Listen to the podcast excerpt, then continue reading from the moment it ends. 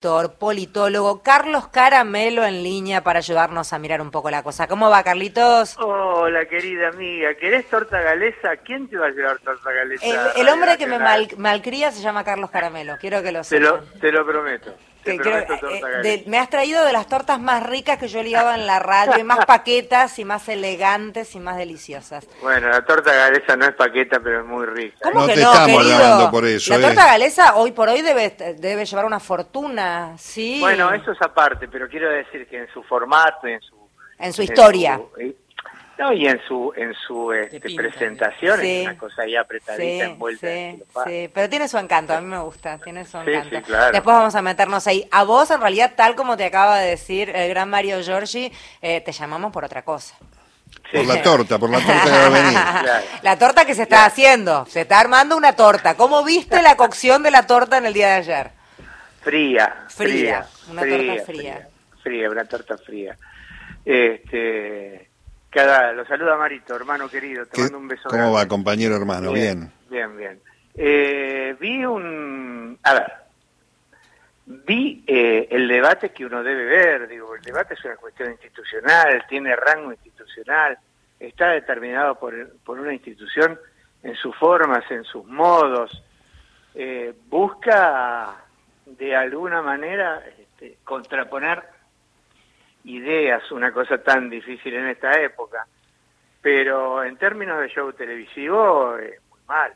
Digo, no, no, no, no produjo en ningún momento el efecto que ese 40% de rating esperaba, o por lo menos la mayor parte de ese 40%, porque además TN alimentó una idea con el debate de los vicepresidentes, cosa absolutamente hecha para eso, para alimentar una idea, que, que no se podía dar en el marco de un debate como está pensado el, este debate institucional.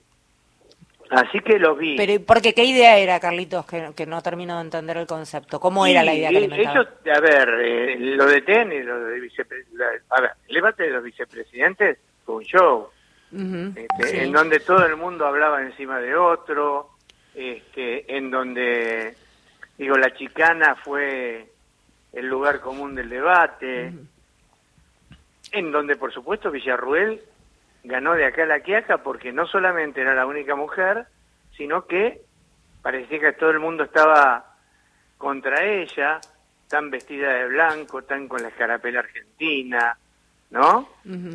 y, y yo creo que tiene adrede intentó sembrar esa, esa idea del debate, pero la verdad que el debate institucional en una universidad no puede escapar, no puede ir mucho más allá de lo que de lo que fue este, que además como fue el primer debate, es como el primer partido de, de una final, ¿viste? Cuando se juega dos partidos. El primero se tantearon.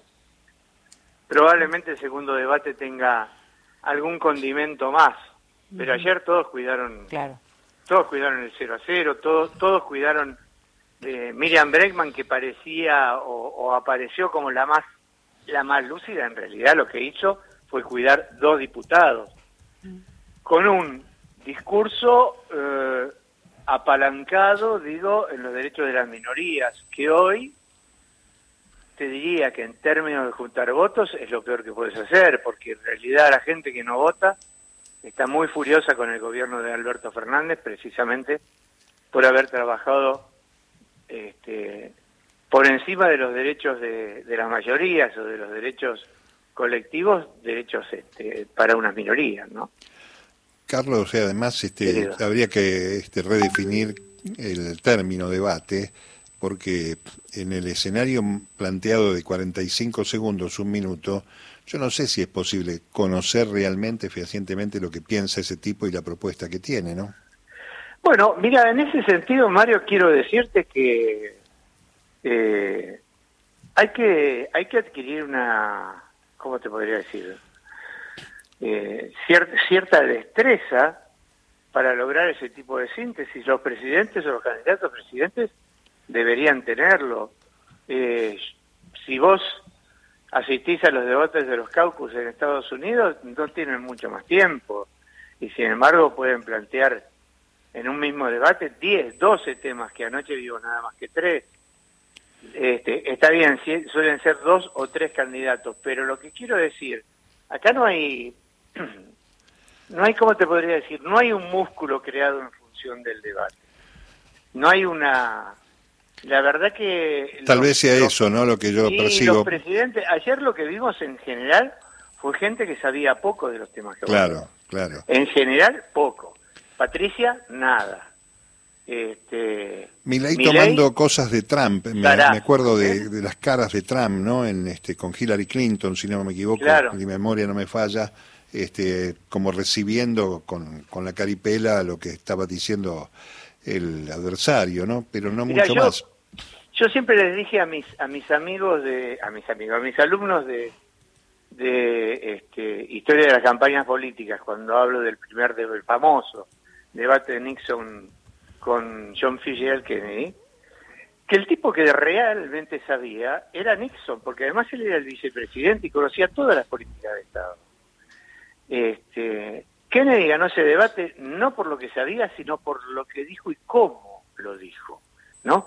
Con la, con la seguridad con la que lo dijo, con la sonrisa con la que lo dijo, con el color del traje que resaltaba del fondo gris del, este, del fondo gris de, la escenografía este, frente a un Richard Nixon que estaba vestido de gris igual, parecía metido, parecía hundido. Hay un montón de cosas que... que decir que, falta una expertise en la organización, en, el asesoramiento?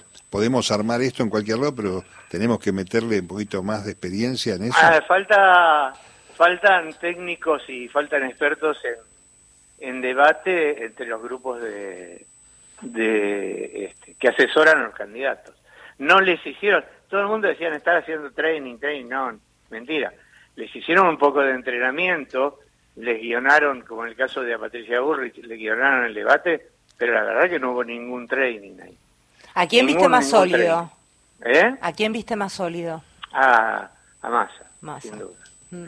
Sí, lo vi más sólido porque además él cumplió de alguna manera su meta mandó mensajes para todos los sectores políticos, incorporándolos, y jueguen conmigo que tienen un lugar, puso dos o tres propuestas que, digo, alguna más sensata que otra, la verdad que oí hablar de, dinero electrónico es medio difícil en la Argentina, una Argentina que negrea la mitad de su economía, pensar en dinero electrónico es pensar en nada, en una, en una especie de, de albur, ¿no? Porque eso blanquearía la totalidad de la economía.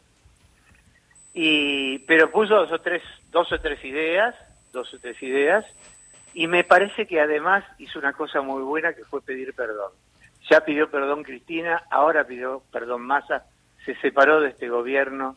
Digo, más o menos cumplió con las metas que, que supongo se debe haber propuesto. Nos perdimos el más irónico que la podría haber gastado a Bullrich y, sin embargo estuvo como muy serio, como muy en muy en presidente, digamos. Apareció un poquito en el tema del 13% de los jubilados, pero muy atenuado. Sí, sí, pero ese te agradezco por la sonrisa de los jubilados. Busca una emocionalidad medio medio traída de los pelos. La verdad que del 13% que le quitó Patricia a lo que le puede haber devuelto más a hoy, eh, la mitad de los jubilados que, que cobraban en aquel entonces ya no están.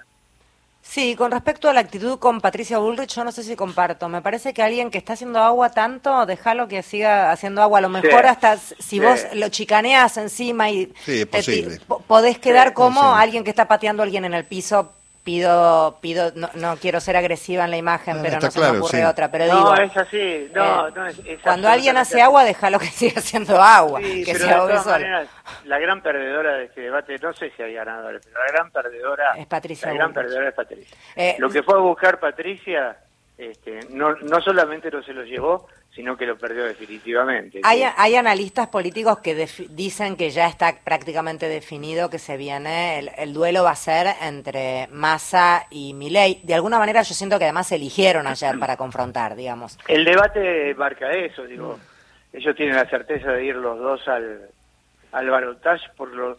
fíjate, bueno, nada, habría que revisar de nuevo el debate, pero hay momentos en que ellos, nada, son ellos dos. Sí, eran tres. Sí, no quedan, ¿no? quedan en segundo plano los otros tres. hay, un, hay un dato, Carlos. Como, como, secretario de turismo del Córdoba. Sí. Así es, sí. No, eh, pensaba este, en, ese, en ese escenario de confrontación en el grave error que cometió sobre todo el establishment pensando que iba a ser la reta y el esfuerzo que se hizo grande Juntos por el Cambio para que Patricia Bullrich sea la candidata, este, dilapidó una gran cantidad de recursos que no tiene ahora y lo pudo haber tenido con la reta, ¿no? Ese sector.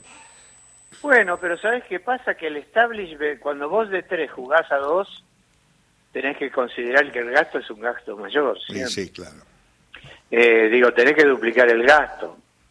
Y, y me parece, me parece que el problema del establishment en la Argentina es que están porteñocéntricos como la reta, digamos, ¿no? Lo que no quiere decir que el discurso del falso federalismo de, de Schiaretti cale en ningún lugar, digo. Porque si tu, tu federalismo es ir a pegarle a gamba donde están registrados por lo menos el 50% de los votos de la elección, este, sos un candidato medio medio suicida. Sí, le raste al vizcachazo ahí, sí. Sí, sí, sí. De todas maneras se le nota mucho Socma a, a ¿no? claro. Se le nota mucho la, preferencia por el Macri. Carlos, perdón. No, perdón, termina, por favor. No, digo, le tiró un centro a Patricia en una pregunta le tiró un centro que Patricia tenía que entrar y cabecear, decir que se tropezó, pegó con los dientes en el en el palo del arco, un desastre. Te digo, perdón, quiero decir una cosa. No me quiero reír de eso porque la verdad es que anoche me preocupé, viéndola me preocupé, de verdad me preocupé. No está, no lo digo de verdad. Dijo que está engripada, dijo que estaba muy engripada y que eso hizo que le dificultara un poco la cuestión. Está bien, sí. Y mi, si mi tía tuviera bigote sería mi tío, pero... Yo te cuento lo que ella dijo. Carlitos, beso enorme. Es un gusto enorme escucharte Tiene que ir a Trevelina ahora a buscar la torta. Ah, claro, claro. Yo, Para mí él tiene este un nexo acá, porque él tiene mucho recurso, Caramelo. Tengo, soy un hombre de recursos, sí, sí, efectivamente. Quédate tranquila que, no sé si en el curso de esta semana, pero entre esa semana y la próxima en horario lógico, es decir, en el mediodía, cuando estás ahí este, con ganas de comer algo dulce, sí. ahí va a estar tu torta galesa. Estás invitadísimo que vengas vos con la torta galesa. Bueno, claro, por supuesto. Beso enorme, Carlitos. Los quiero mucho, les mando un cariño muy grande y un cariño muy grande en la radio. Gracias. Me, me trata también. Carlos Caramelo es quien hablaba, escritor, analista político, politólogo.